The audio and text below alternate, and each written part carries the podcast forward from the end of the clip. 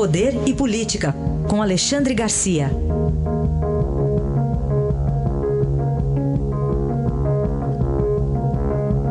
Alexandre, bom dia. Bom dia, Raíssen. Começamos aí com as Forças Armadas, mais uma vez chamadas lá para o Rio de Janeiro, né? Pois é, eu queria dar uma palavrinha sobre isso, né, a propósito disso.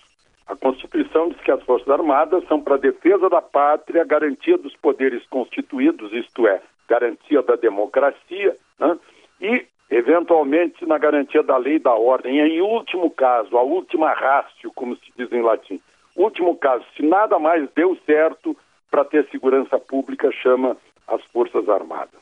Ora, só para a gente lembrar, durante 20 anos houve a tutela das Forças Armadas. Teve, não teve 500 mortos na luta entre guerrilheiros urbanos e Forças Armadas por 20 anos. Hoje temos 60 mil mortos a cada ano de homicídios dolosos. Aí as pessoas vão para a Avenida Paulista, vão para a rede social, dizendo que querem a intervenção das Forças Armadas. O que é tudo isso? É um sinal de falência do poder civil, uma vergonha para nós pedirmos tutela. É uma vergonha, parece que a gente é índio que é tutelado pela FUNAI. Eu acho que a gente tem que reagir a isso, né? Uh, votando certo, elegendo pessoas melhores. Tudo bem, vamos alegar, os partidos só nos oferecem candidatos ruins. Então que escolhamos os menos ruins e que fiscalizemos mais os governantes, os representantes, deputados, senadores, prefeitos, né?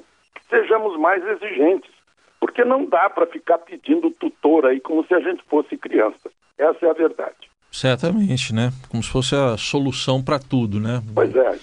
Alexandre, é semana decisiva para o presidente Temer lá na Câmara dos Deputados. O presidente da Câmara, Rodrigo Maia, está otimista quanto ao quórum? Pois é, eu achei que ele está meio otimista demais, mas ele acha que vota no primeiro dia, ou seja, depois de amanhã. Ele acha que somando aqueles que são contra o Temer, mas vão comparecer para votar contra, há aqueles que são a favor de Temer e vão comparecer para votar a favor, que dá mais que o quórum, que dá mais que 342 votos. Né? Porque há um, um, um, pessoal que não quer dar, não quer dar, dar quórum sob a alegação de que é preciso deixar o governo sangrando. Só que o governo sangrando gera a, a, a as indecisões na economia que estão fazendo o país sangrar. Né? Aliás, de veias abertas nos últimos anos. Né? Então, tomara que tenha, que tenha uh, quórum, que decida isso, embora não seja uma decisão definitiva, porque o Rodrigo Janot está preparando outra denúncia antes de ele ir embora da presidência, uh, da Procuradoria, da, da, da, chefia da Procuradoria Geral, uh, dia 18 de setembro. Antes disso, ele vai apresentar outra denúncia.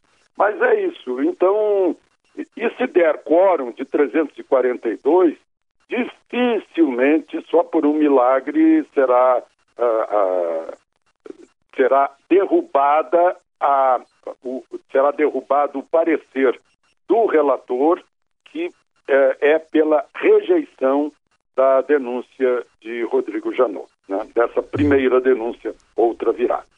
Bom, confirmando tudo isso que você está falando, Alexandre, na, no placar do Estadão neste momento, 188 votos a favor de, do recebimento da denúncia, da aceitação dela, 110 contra e 215 que estão naquela, naquela indecisão, né, querendo ser docemente convencidos pelo jeito. É, é indeciso. Quem diz que é indeciso agora é porque eu acho que 90% vai votar em Temer, né? É. O, o sujeito não quer revelar o voto. Enfim, Temer está tá trabalhando para isso, está viajando, está tá conversando com todo mundo, conversou com o Aécio nesse fim de semana, até com o Aécio, é. vai a São Paulo toda hora em fim de semana, foi ao Rio de Janeiro para uh, supostamente fiscalizar lá, uh, constatar a, a, presença das Forças Armadas, enfim. Ele está tá se mexendo bastante, né, desde que apareceu aquela gravação do delator geral da República, ou melhor, do corruptor-geral da República, o delator premiadíssimo Joesley Batista. Pois é. E no meio disso tudo, da votação, tem a popularidade do presidente? Pois é, tem, tem duas coisas aí que eu acho que a gente tem que olhar por um outro lado também. Né? Temer é obrigado a fazer aquilo que é preciso fazer para a economia se recuperar por causa da denúncia. Ele, ele com isso mostra que está trabalhando. Né? E com isso atrai votos a favor dele. E faz aquilo que seria teoricamente uh, impopular, porque já não tem mais popularidade.